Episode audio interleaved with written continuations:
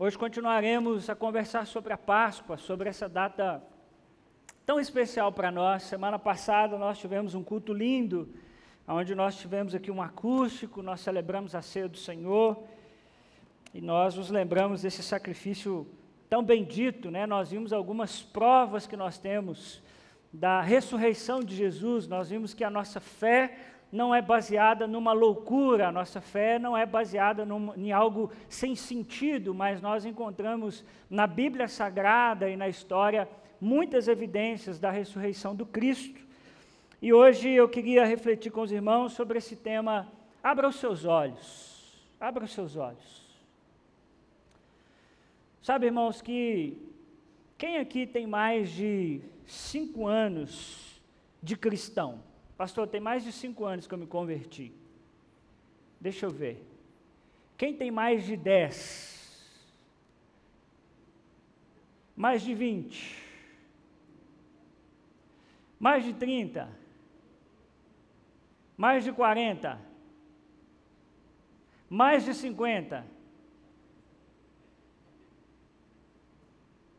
Uma? Coisa boa, hein? Dois? Sabe que nós corremos um grande risco, irmãos, de, à medida que a gente vai vivendo a nossa fé, nós nos acostumarmos com as coisas de Deus. Preste muita atenção no que eu estou dizendo. À medida que a gente vai vivendo o Evangelho, a gente vai passando os anos na igreja, se a gente não tomar cuidado, a gente se acostuma. Se acostuma com culto, se acostuma com linguagem, se acostuma com jargão. A gente diz paz do Senhor, a gente nem sabe mais o que é paz do Senhor.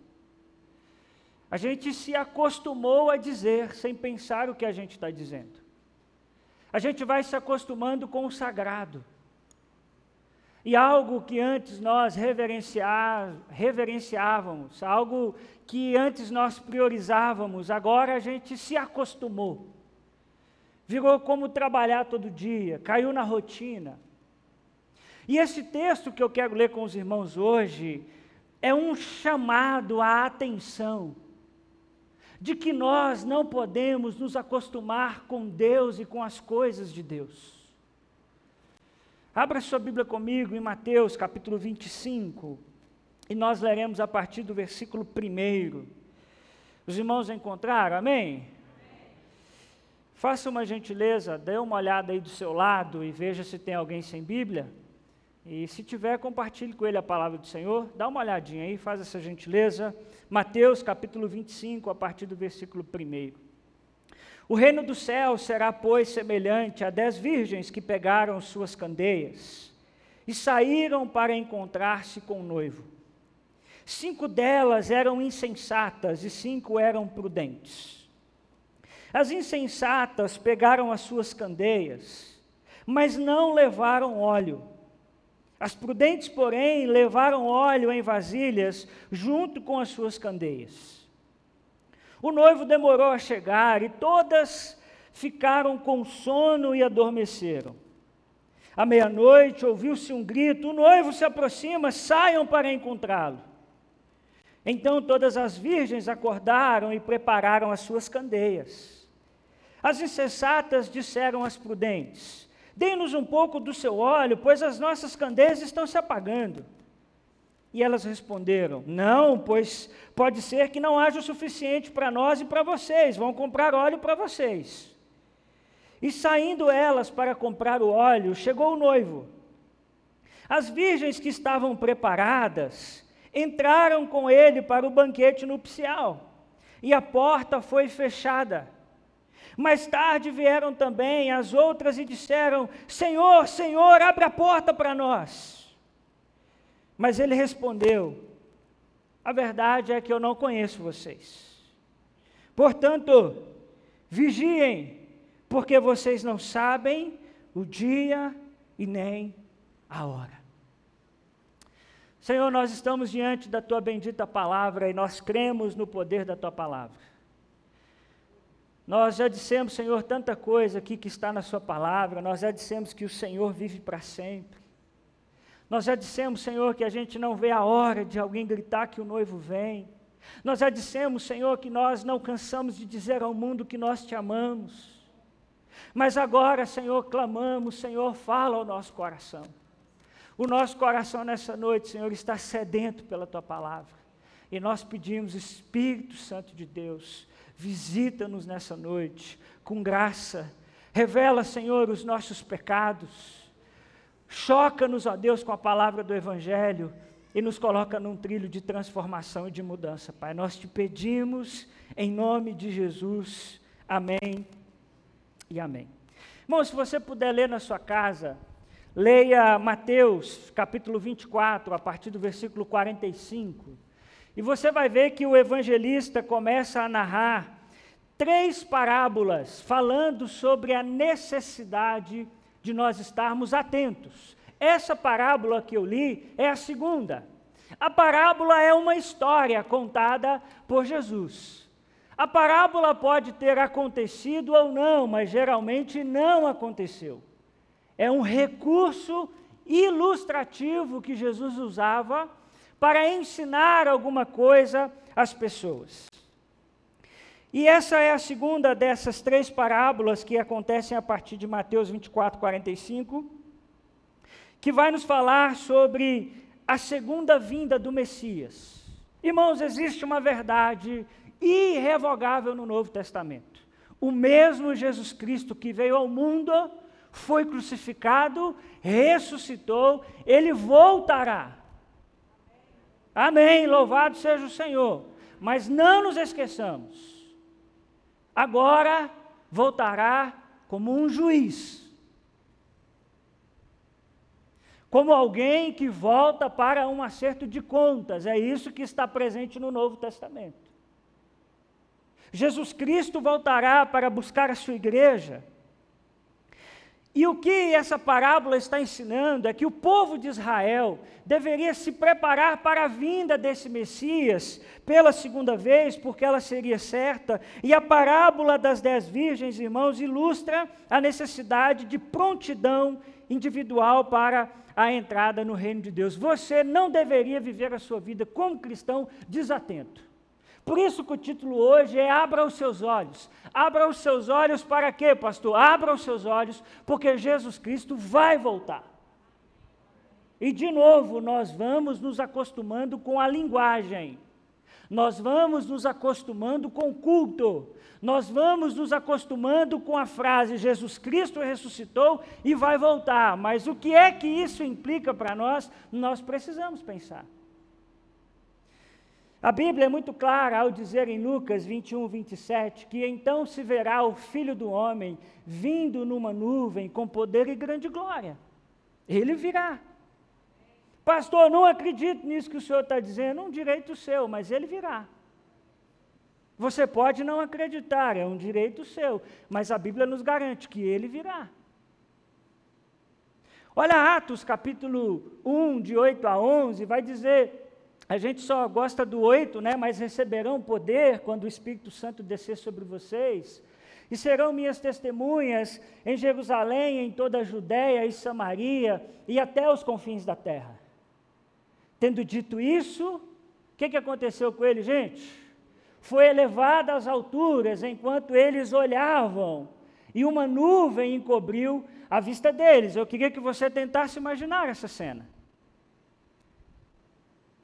Conseguiu imaginar isso? Jesus Cristo está falando, e de repente o texto diz que ele foi elevado às alturas, e enquanto aqueles que o ouviam estavam olhando para ele, o que, que acontece? Uma nuvem encobre da vista deles, eles não conseguem mais ver.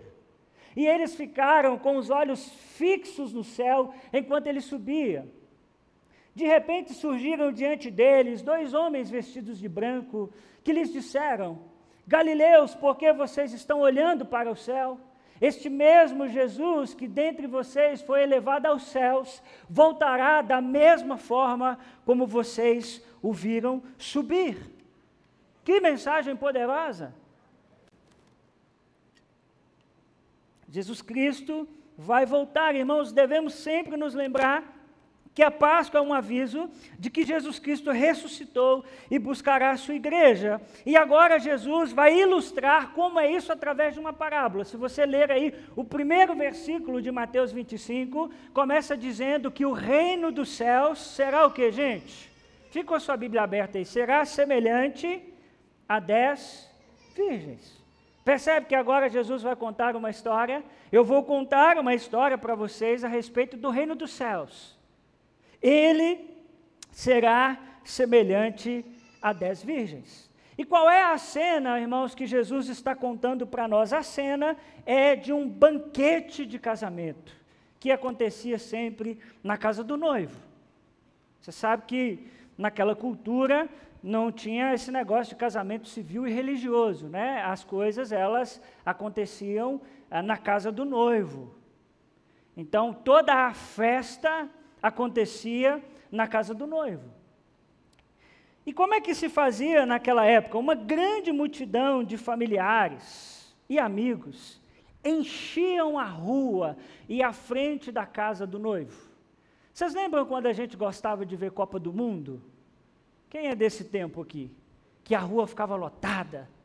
Ô, gente, que saudade daquilo, né? Bandeirinha para todo lado nós pintávamos a rua, pintávamos o meio-fio. Agora essa vergonha a gente não passa mais, né? Não está dando para a gente passar essa vergonha toda, porque a nossa seleção precisa melhorar bastante ainda. Mas lembra disso? Aquela muvuca de gente na rua, muita gente na porta. Na cultura, irmãos, judaica, é, a celebração do casamento está entre as festas mais legais daquele tempo. Irmãos, era uma festa. Casamento era um negócio que eles celebravam por dias e mais dias. Era muito especial. E enquanto a multidão está se aglomerando, o noivo e alguns amigos mais próximos seus vão até a casa da noiva, que se presume ser do outro lado da cidade ou em uma vila próxima, e de lá o noivo pega a sua noiva e a acompanhava até a sua casa. Então ele saía de casa, tinha uma multidão na sua porta, tinha festa na comunidade. Ele ia então com seus amigos, ia meio ali que numa, numa carreata, eles iam bem aglomerados, bem felizes, buscar a noiva. E aí, quando ela ficava pronta, ela era posta na garupa de um animal de montaria, e o noivo com, com os seus amigos formavam um grande desfile. Já pensou, hein, as meninas aí? O seu noivo chega lá com um cavalo do bonito para te pegar. Assim, vim te buscar, porque hoje é o dia do nosso casamento. Gostar? Gostou, Gabi? Ficou bom? Ô Luiz, fica a dica, quem sabe você chega lá montado num cavalo, né? Pode ser. E esse grupo, irmãos, era muito especial, porque eles faziam questão de pegar o caminho mais longo. Era festa. Então fala para mim um ônibus assim que dá muita volta, aquele ônibus que você pega com muita raiva, que você fala assim, esse ônibus não tem condição. 92? 50? Ó, esse aí é, é raiva para muita gente, esse foi meio unânime. 92,50.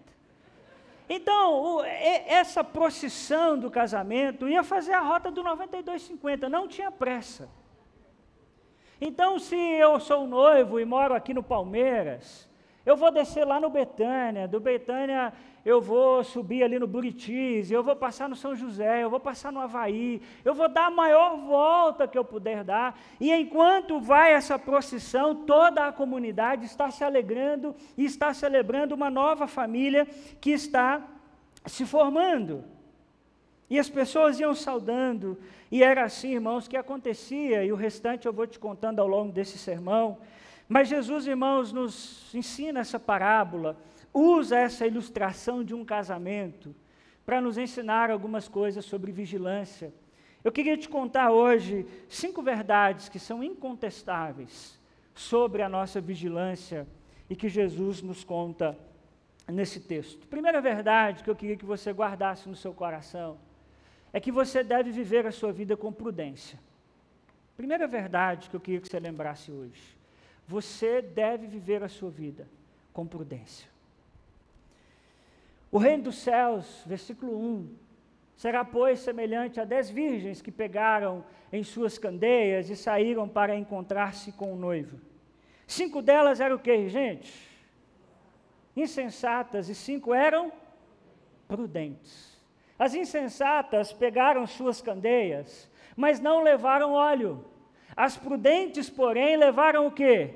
Óleo em vasilhas, junto com as suas candeias. Interessante, irmãos, que a parábola acontece à noite e muitos casamentos naquele contexto aconteciam à noite por conta do sol muito quente, por toda a dificuldade, por exemplo, de você fazer toda essa procissão debaixo de um sol quente. E aqui o contexto é da noite, e cada uma dessas mulheres tem uma lâmpada, o que o texto vai chamar de candeia. Muito interessante para a gente entender, talvez, o que a gente chama hoje de madrinhas no casamento, não tem lá as madrinhas do casamento? Então, naquela cultura, você às vezes chamava algumas mulheres, principalmente amigas ali da noiva, para a cerimônia de casamento. E essas mulheres também acompanhavam essa procissão. E é isso, esse é o contexto dessa parábola. As mulheres, naquele tempo, tanto as jovens como as mais idosas, elas sempre saíam à noite com lamparinas. Tem alguém aqui que é do tempo do, das lamparinas?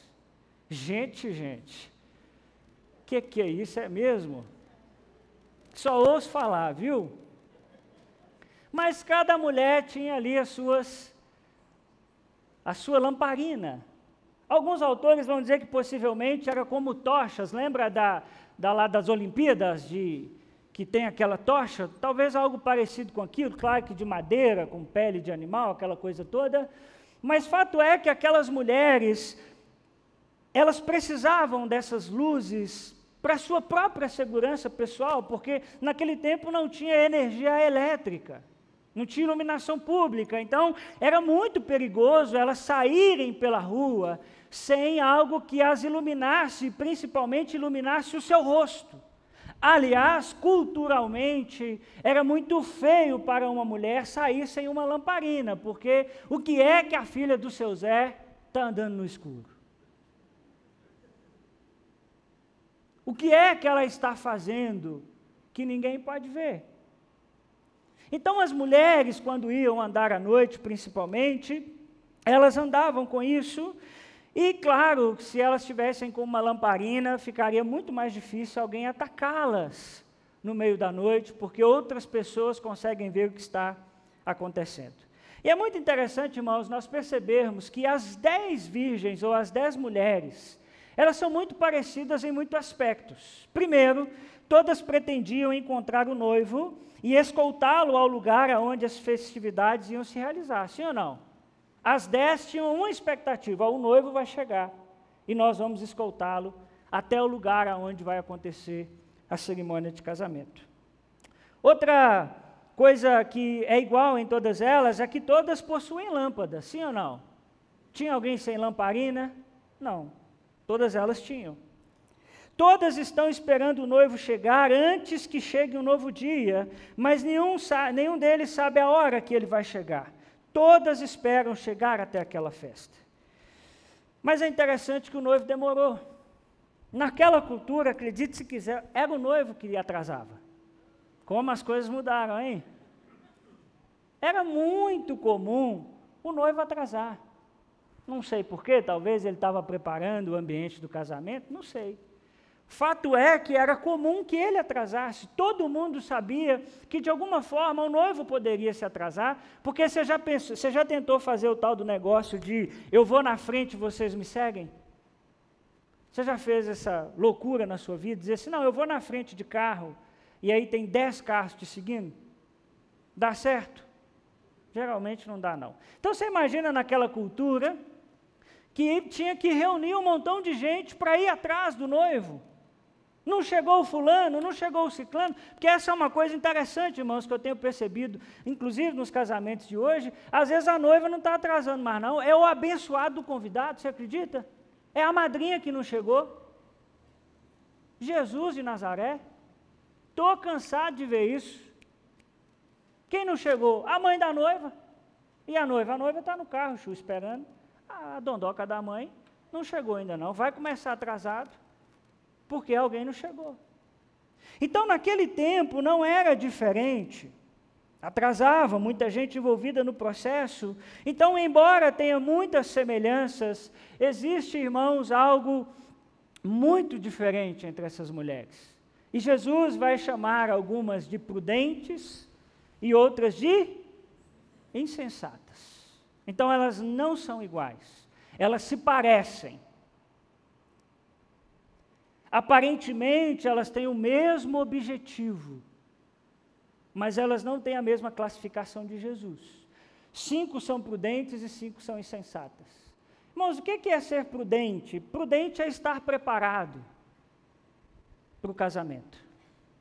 Por que, que aquelas moças não são, elas são tidas, elas são tidas como prudentes? Porque elas estão preparadas. Sabe o que é estar preparado? É levar o noivo a sério. O fulano marcou comigo o casamento. E como eu, que sou uma dessas dez mulheres que vou participar da cerimônia, sou alguém importante, eu vou me preparar, eu vou levar esse compromisso a sério. Jesus vai dizer que essas mulheres são prudentes, e o que são as insensatas? São a, as pessoas que vivem relaxadamente, é viver como se o noivo nunca fosse voltar de verdade. Essas são essas mulheres insensatas do texto imprudentes.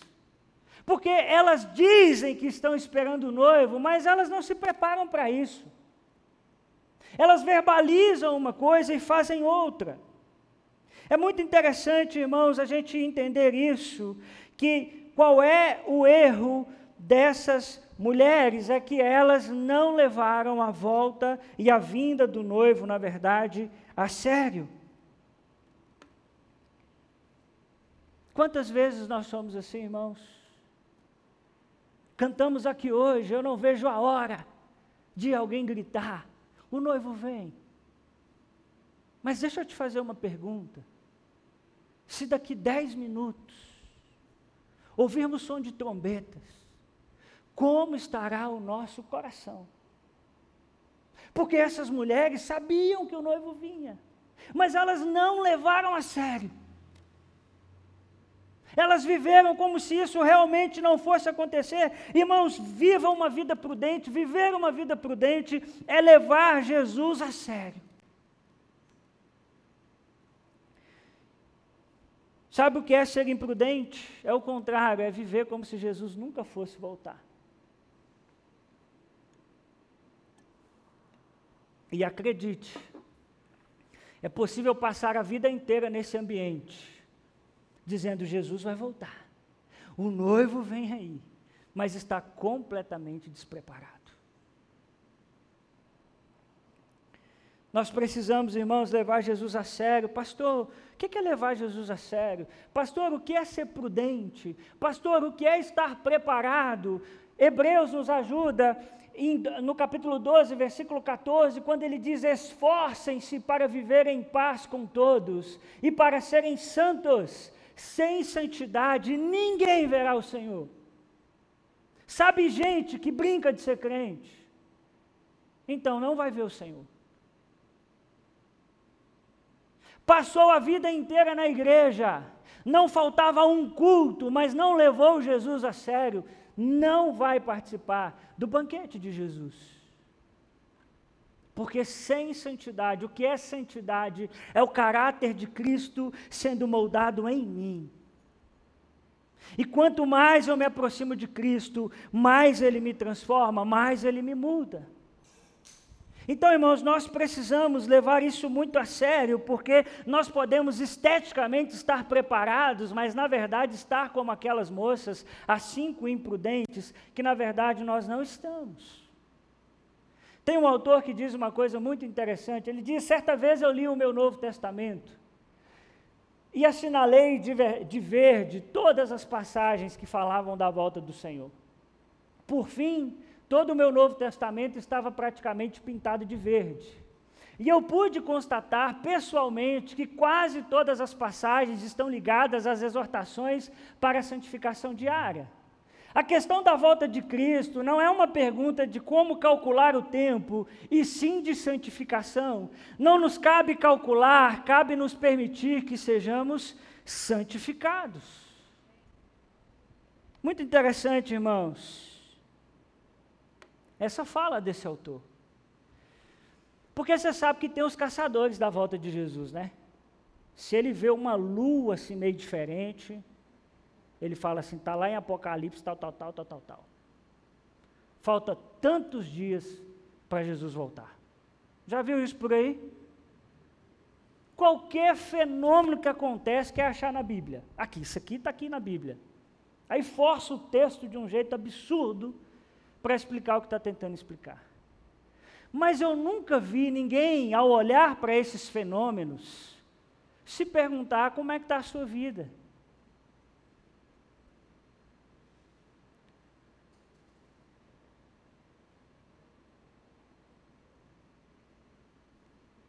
E eu estou com esse autor, ele diz uma coisa muito interessante: a gente tem que parar de tentar calcular a volta de Jesus, porque o dia e a hora ninguém sabe.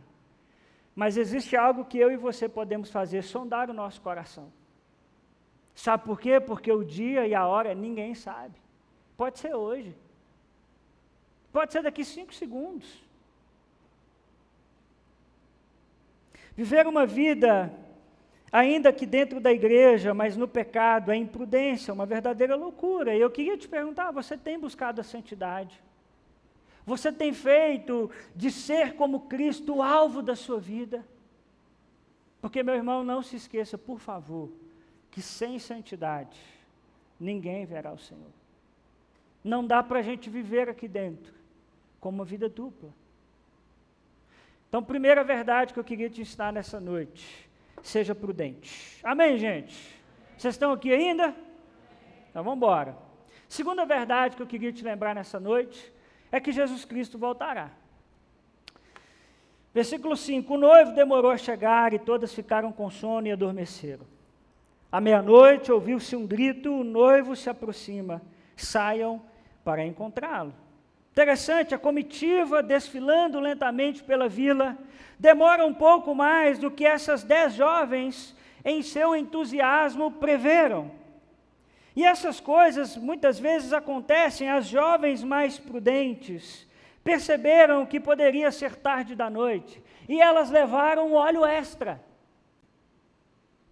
Porque lembra que naquela cultura o noivo fazia o quê? Atrasava. Então eu não posso levar o óleo à conta. E aquelas jovens imprudentes, elas sabiam disso.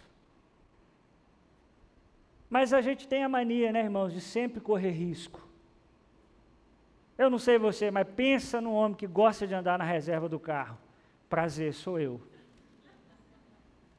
Eu sei que não pode mas direto eu estou na reserva. Qualquer hora eu vou ligar para um de vocês e dizer: me socorre aqui porque meu carro acabou a gasolina. Mas nós somos assim ou não somos, irmãos? Nós sabemos que não pode.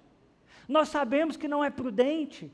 Nós sabemos que esse caminho e que nós estamos escolhendo é um caminho errado, é um caminho de morte, mas muitas vezes, irmãos, nós estamos como aquelas jovens, e é muito interessante que todas elas dormem, as dez dormem. E dormir não é o problema do texto. O noivo demorou demais mesmo, alguma coisa aconteceu. Mas algo acontece, aquelas mulheres estão reunidas naquela casa, e de repente alguém grita: O noivo está chegando. Tem uns trem que eu queria saber, eu queria saber quem gritou. Alguém disse: Já chegou o disco voador, quem lembra disso? É uma piada, viu? Quando for uma piada assim, vocês podem rir. Já chegou o disco voador. Ruim também, né? Então vamos continuar aqui. Mas alguém gritou: chegou! O noivo chegou. Talvez alguém que essas jovens deixaram do lado de fora, para a hora que a comitiva apontasse, acordasse elas. Pode ser. Talvez alguém, né, é, que estava ali é, mais próximo, vigiando, Talvez alguns dos jovens que estavam acompanhando o, noivo correu na frente, avisou. Fato é que alguém avisou. E existe, irmãos, uma coisa incontestável na Bíblia Sagrada: Jesus Cristo vai voltar. E a igreja está avisando há dois mil anos que Jesus Cristo vai voltar. Nós estamos dizendo o tempo todo: o noivo está vindo aí, pessoal. Se preparem. E essa é uma verdade incontestável na Bíblia Sagrada. Mas eu queria, irmão, do fundo do coração, sem te gerar nenhuma culpa, que você pensasse o que essa expressão gera em você: o noivo chegou. Ou o noivo vem. O que isso gera no nosso coração? A vida no reino de Deus, irmãos, existe, exige responsabilidade. A vida no reino de Deus exige um compromisso de longo prazo. Existe uma ideia dessas, dessas jovens prudentes que elas perseveraram. Elas não desistiram, elas tinham o óleo de reserva. As mulheres prudentes e sábias sabiam que poderia ser uma noite longa e se prepararam para ela, e o fato das outras jovens não se prepararem não mudou o fato de que o noivo não veio. O fato de você não se preparar não muda nada, porque Jesus Cristo vai voltar. E quantas vezes, irmãos, nós agimos como essas jovens imprudentes, estamos dispostos a esperar o noivo, mas desde que isso não gere muito trabalho. Pastor, eu quero caminhar com Jesus, mas largar esse pecado aqui vai ficar um pouquinho difícil. Pastor, eu quero até caminhar com Jesus, mas esse negócio da gente contribuir, da gente ser generoso, vai ficar um pouco difícil. Não mexeu no meu bolso, pastor, eu já fico meio meio desconfiado. Esse negócio, pastor, de seguir a Jesus é até interessante. Agora, eu deixar de ser mulherengo é um negócio, pastor, um pouquinho difícil. Seguir Jesus, tudo bem, pastor, mas esse negócio de não poder fazer certas coisas, renunciar a algumas coisas, não estou querendo. Irmão, muito cuidado. Porque Jesus disse que nós quisermos segui-lo, nós devemos entregar a nossa vida a Ele, por completo. E mais, Jesus diz o seguinte: se você for esperto, faça a conta se você quer me seguir. Vamos ler isso? Lucas 14, 28 a 33. Qual de vocês, se quiser construir uma torre, primeiro não se assenta e calcula o preço, para ver se você tem dinheiro suficiente para completá-la? Pois se lançar o alicerce e não for capaz de terminá-la, todos os que a virem rirão dele, dizendo: Este homem começou a construir e não foi capaz de terminar. Ou qual é o rei que, pretendendo sair à guerra contra outro rei, primeiro não se assenta e pensa se com dez mil homens é capaz de enfrentar aquele que vem contra ele com vinte mil? Se não for capaz, enviará uma delegação, enquanto o outro ainda está longe, pedirá um acordo de paz. Da mesma forma, qualquer um de vocês que não renunciar a tudo que possui, não pode ser o meu discípulo. Que palavra séria. Que palavra séria. Jesus Cristo irá voltar. Sabe uma terceira verdade que eu quero te ensinar hoje? Que a nossa relação com Cristo não é transferível. Olha o que o texto nos diz. Então todas as virgens fizeram o que, irmãos? Vamos, gente, fizeram o que? Acordaram, todas dormiram, todas acordaram. E fizeram o que? Prepararam as suas candeias. As insensatas disseram às prudentes: Dê-nos um pouco do seu óleo, pois as nossas candeias estão se apagando. E elas responderam: Não, pois pode ser que não haja suficiente para nós e para vocês. Vão comprar óleo para vocês. Parece que essas mulheres foram ruins, não parece? Nem deram um pouquinho de óleo para as outras, né? Mas não era justo. Não era justo. Iam ficar as dez de fora. Sabe, irmãos, que uma coisa muito interessante acontece, que o noivo voltou, o noivo chegou, na verdade, E de repente aquelas mulheres que estavam dormindo agora acordam e elas começam a acender as suas candeias. E essas candeias, na verdade, possivelmente, ela, desculpa, elas não começam a acender, mas possivelmente elas já estavam acesas, mas possivelmente elas começam agora a falhar, tanto que elas começam a dizer assim: dá um pouquinho de óleo para a gente. E é muito interessante que as outras dizem: não, nós não podemos dar a vocês, porque vai faltar para nós também. Naquela cultura, irmãos, elas andavam com a lamparina e, quando era por um longo percurso, levavam uma vasilhinha, talvez de barro, aonde você poderia colocar mais óleo. Para que à medida que aquele fogo fosse apagando ou fosse ficando fraco, você ia alimentando. E as jovens e prudentes pedem para as outras que haviam levado o óleo reserva, mas elas não fazem isso. Elas dizem: olha, tentem arrumar por aí e aquela, o texto diz que as cinco imprudentes tentaram arrumar ou não? Tentaram. Bom, talvez naquela cultura, possivelmente, se eu bater lá na casa do seu Zezinho, talvez o seu Zezinho venda um pouco de óleo para mim. Eu conheço, eu cresci aqui na, na vila. Ou talvez, não, eu vou na casa da fulana, eu sei que a fulana tem, a fulana vai me dar um pouquinho. Então, essas cinco jovens que estavam despreparadas, elas vão sumir agora um pouco da parábola, e eu queria que você guardasse elas aí no cantinho, e elas vão tentar procurar esse óleo. Sabe, irmãos, que o que nós podemos aprender com isso? Nós percebemos depois que quando elas acham óleo, é tarde demais. Elas chegam e a porta já se fechou. Deixa eu te dizer uma coisa: você pode emprestar ou tomar emprestado muitas coisas na sua vida, mas você não pode emprestar os preparativos para a volta do Messias. Todos nós aqui hoje temos uma responsabilidade individual. Você pode emprestar e tomar emprestado o que você quiser.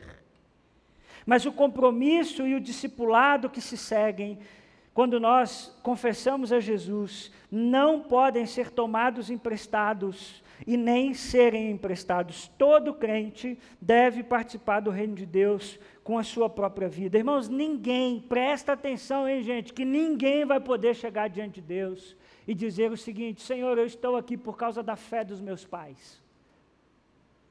O papai era um homem de oração. A questão é: você é alguém de oração? Senhor, eu não gostava muito de ir na igreja, não, mas a minha mulher ia, minha mulher segurava as pontas lá em casa da nossa vida espiritual. Não, não dá para tomar isso emprestado. A leitura da Bíblia que o seu marido faz não é passado para sua conta como esposa. Você deve ler a palavra de Deus. Você tem uma responsabilidade diante de Deus que é intransferível. Não dá para emprestar. Ninguém poderá dizer: Eu ia à igreja com fulano de tal. Fulano de tal, Senhor, falava com o Senhor por mim. Não, todos nós temos uma responsabilidade diante de Deus. E, irmão, deixa eu te dizer uma coisa, como um pastor que te ama, para de usar muleta.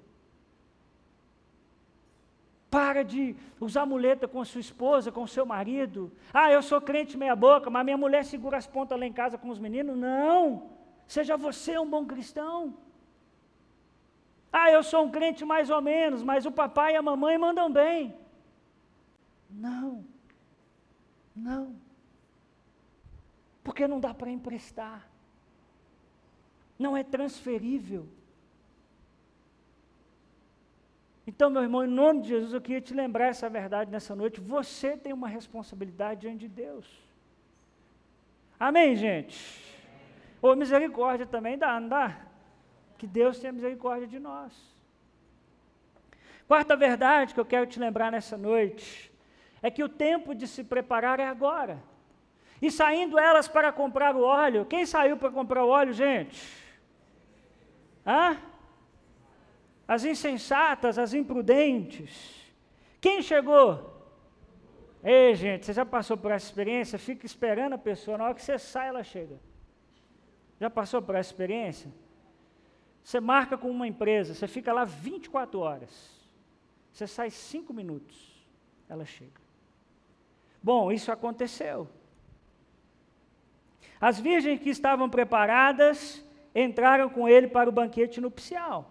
E a porta foi o que, gente? Fechada. Mais tarde vieram também as outras e disseram: Senhor, Senhor, abra a porta para nós. Mas ele respondeu: A verdade é que eu não as conheço. Irmãos, a cena final dessa história é que é muito interessante que as cinco jovens imprudentes e insensatas, tudo indica que elas conseguiram óleo. Elas chegaram no lugar do banquete. Só era tarde demais. Quando elas chegam e batem a porta, e elas dizem: Deixa a gente entrar, nós trouxemos, nós conseguimos. O noivo diz: Eu não conheço vocês.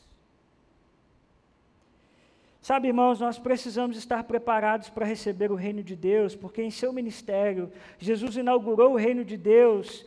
E é muito interessante que Jesus fica muito desapontado, porque Jesus está o tempo todo avisando aos homens de seu tempo de que o reino de Deus havia chegado e eles não acreditaram. Eles não levaram a sério, eles não estavam preparados quando ele chegou, quando ficaram sem azeite, elas dizem: nos dê um pouco de azeite, mas o Senhor diz: não tem jeito. Interessante que essas mulheres, elas dão uma expressão de ordem, de grito, elas dizem, dá um pouco de azeite para a gente, e elas dizem não, e aí quando elas batem a porta, elas dizem, abram a porta para a gente, e os gritos não funcionam mais. Impossível não se lembrar da história de Lázaro. Você lembra dessa história? Lucas 16, 19 a 31, se você quiser ler na sua casa. O Lázaro, que era maltratado por um rico, dia após dia. Fazia o que era errado como se nada de mal nunca fosse acontecer. E ambos eles morrem, e o homem rico encontrou-se no inferno, enquanto Lázaro né, foi levado pelos anjos para o seio de Abraão, para o lado de Abraão. E de repente aquele homem rico começou a dar ordens para Abraão, dizendo: Olha, está muito quente aqui, tem jeito de molhar a pontinha da língua, não, só para dar uma refrescada. Não, não tem jeito, acabou o tempo. Mas aqui, manda um pessoal lá em casa avisar, para eles abrirem os olhos. E a Escritura Sagrada diz que isso também não foi possível. Irmãos, deixa eu dizer uma coisa que não está sendo mais pregada nas igrejas: um dia a porta da salvação se fechará. Você que me ouve nessa noite, que não confessou Jesus Cristo como seu Salvador, você precisa fazer isso na sua vida porque um dia essa porta se fechará, e para aqueles que não estiverem prontos, isso é, para os não salvos antes de morrerem, e para os que, em sua condição de não salvos, sobreviverem na terra até o regresso de Cristo, não tem segunda chance. Eu sei que o que eu estou falando é difícil, mas é a verdade. Com muito respeito e carinho pelo que você aprendeu, não existe purgatório. Não existe segunda chance. Você não vai voltar num corpo melhor. Não. A Escritura nos diz em Hebreus 9, 27, que da mesma forma como o homem está destinado a morrer uma só vez, e depois disso ele enfrentará o juízo. Quantas vezes a gente morre? Uma vez. E depois que a gente morre, nós vamos enfrentar o juízo. Querido, o inferno é uma realidade presente. O inferno é toda uma eternidade passada longe de Jesus, longe de Deus. Um lugar que foi preparado para o diabo e seus anjos. Não foi preparado para os seres humanos. Mas a Bíblia diz que em nenhum outro nome há salvação senão em Cristo Jesus. Nós precisamos resgatar essa mensagem. Irmãos, um dia a porta vai se fechar. E não há o que gritarmos. E não há o que falarmos. Jesus olhará para nós, bom, espero que não para nós, e dirá: Não te conheço.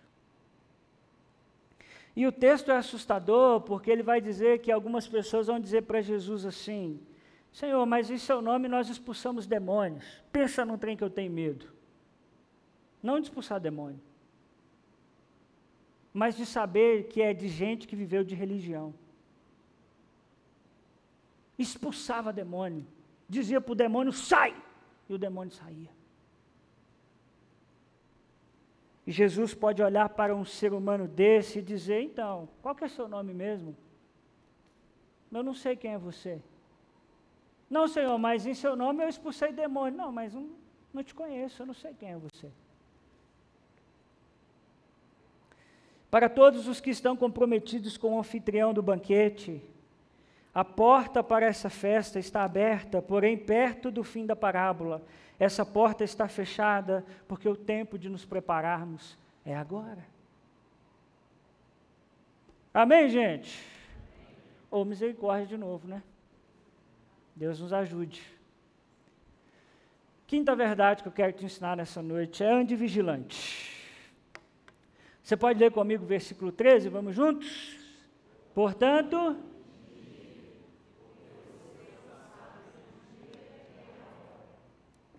Portanto, ou seja, diante de tudo que eu falei, arrematando tudo que eu falei, vigiem, porque vocês não sabem o dia e nem a hora, justamente pelo fato do momento do regresso de Cristo ser desconhecido, que nós precisamos vigiar o tempo todo. Ô irmãos, para de ficar procurando sinalzinho no céu. A volta de Jesus é repentina.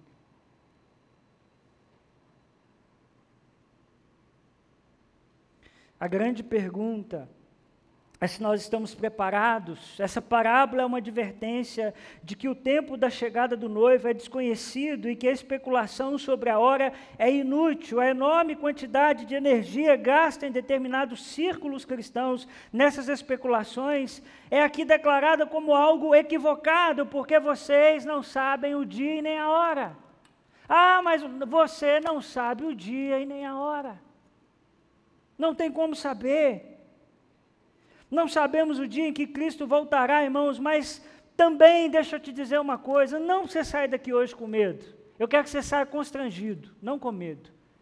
Mas deixa eu te lembrar uma coisa que também não é mais dito no nosso tempo. Você pode partir a qualquer momento. Não é só a volta de Jesus, tem a sua partida. Nós vivemos num tempo onde o ser humano é vendido como algo imbatível vencedor. Mas eu queria te lembrar que, do ponto de vista da Bíblia Sagrada, você é pó. Você não é nada. Se você se esquecer disso, faça a visita a um hospital. E você verá o que é um ser humano. Nada. Hoje estamos bem, amanhã, quem me garante? Quem aqui me garante que chega vivo à sua casa hoje? Alguém me garante? Estou falando de fé, de expectativa. Estou falando assim, você assina um contrato assim, cartório, de que hoje você chega vivo em casa? Não. Nós não sabemos, irmãos. Então, essa parábola não é só sobre a volta de Jesus, é uma parábola de um desafio existencial que nós temos para a nossa vida, porque a qualquer momento nós podemos nos encontrar com o Senhor. E eu queria te perguntar se Jesus Cristo voltar hoje, você está preparado? Se ao sairmos por aquela porta, hoje, no final do culto, Jesus Cristo, o noivo vem, o noivo chegou, você está preparado? Como é estão as coisas na sua casa? Como é estão as coisas no seu trabalho? Jesus é o noivo que vai voltar e que chegará com alegria no final das eras, estendendo uma calorosa recepção a todos os convidados que pacientemente esperaram a sua vinda e estão preparados para a sua chegada. Bem-aventurados aqueles cujas lâmpadas se mantêm fielmente acesas enquanto vigiam e esperam o seu retorno. Para você refletir e praticar, primeiro, o que te impede hoje de viver a vida com prudência. Ô irmão, o que, é que tem na sua vida hoje completamente imprudente? É loucura. Não está certo. Tem que mudar. O que hoje você faz, mas você sabe lá no fundo que é errado e que você não deveria fazer. Outra coisa para você pensar, para você se lembrar: Jesus Cristo voltará. Amém, gente? E vamos parar de falar que Jesus Cristo está voltando, viu? Jesus Cristo não está voltando, ele voltará. Ele não está no meio do espaço cósmico pensando, não, ele vai voltar. É rápido. Será que você tem uma responsabilidade individual diante de Cristo, ou você está na sola do papai e da mamãe? Você está na barra do papai e da mamãe? Você está na barra do seu cônjuge? Quando você chegar diante de Cristo, é você e Cristo. Por isso, você que está firme, não desanime. Às vezes, irmãos, nós permitimos que o outro nos desanime. Não, permaneça firme. Por quê? Porque todos têm uma responsabilidade individual. Não vai dar para emprestar o óleo. Então, mantenha o seu coração firme. Quarto, não deixe para assumir um compromisso com Jesus Cristo depois. Você, meu amigo, minha amiga que me ouve nessa noite, confesse Jesus Cristo como o único e suficiente Salvador da sua vida. É a única forma de você passar a eternidade com Deus. Jesus Cristo disse: Eu sou o caminho, a verdade e a vida. O mundo pós-moderno diz que existem várias verdades, o Evangelho diz que existe uma verdade. Ah, existem vários caminhos. Não, existe um caminho. E esse caminho é Jesus. Não deixe para depois, é hoje. Porque depois você não sabe se você está aqui. Nós não sabemos a hora em que ele vem. E quinto lugar, qual a área da sua vida? Precisa de mais vigilância.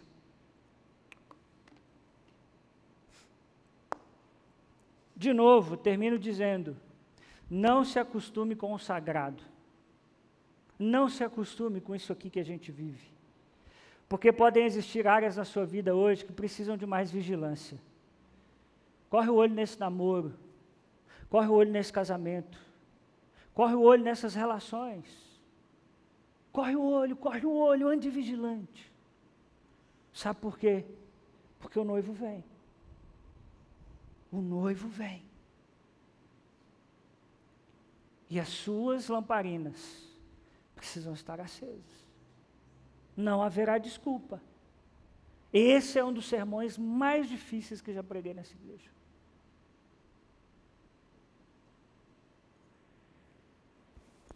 Não sejamos imprudentes. Leve Jesus a sério. É isso que celebramos hoje, que Jesus ressuscitou e nós ressuscitamos com Ele. Para que ressuscitamos com Ele? Para uma nova vida. Gente, se nós estamos vivendo a mesma vida do passado, nós não ressuscitamos, é simples assim.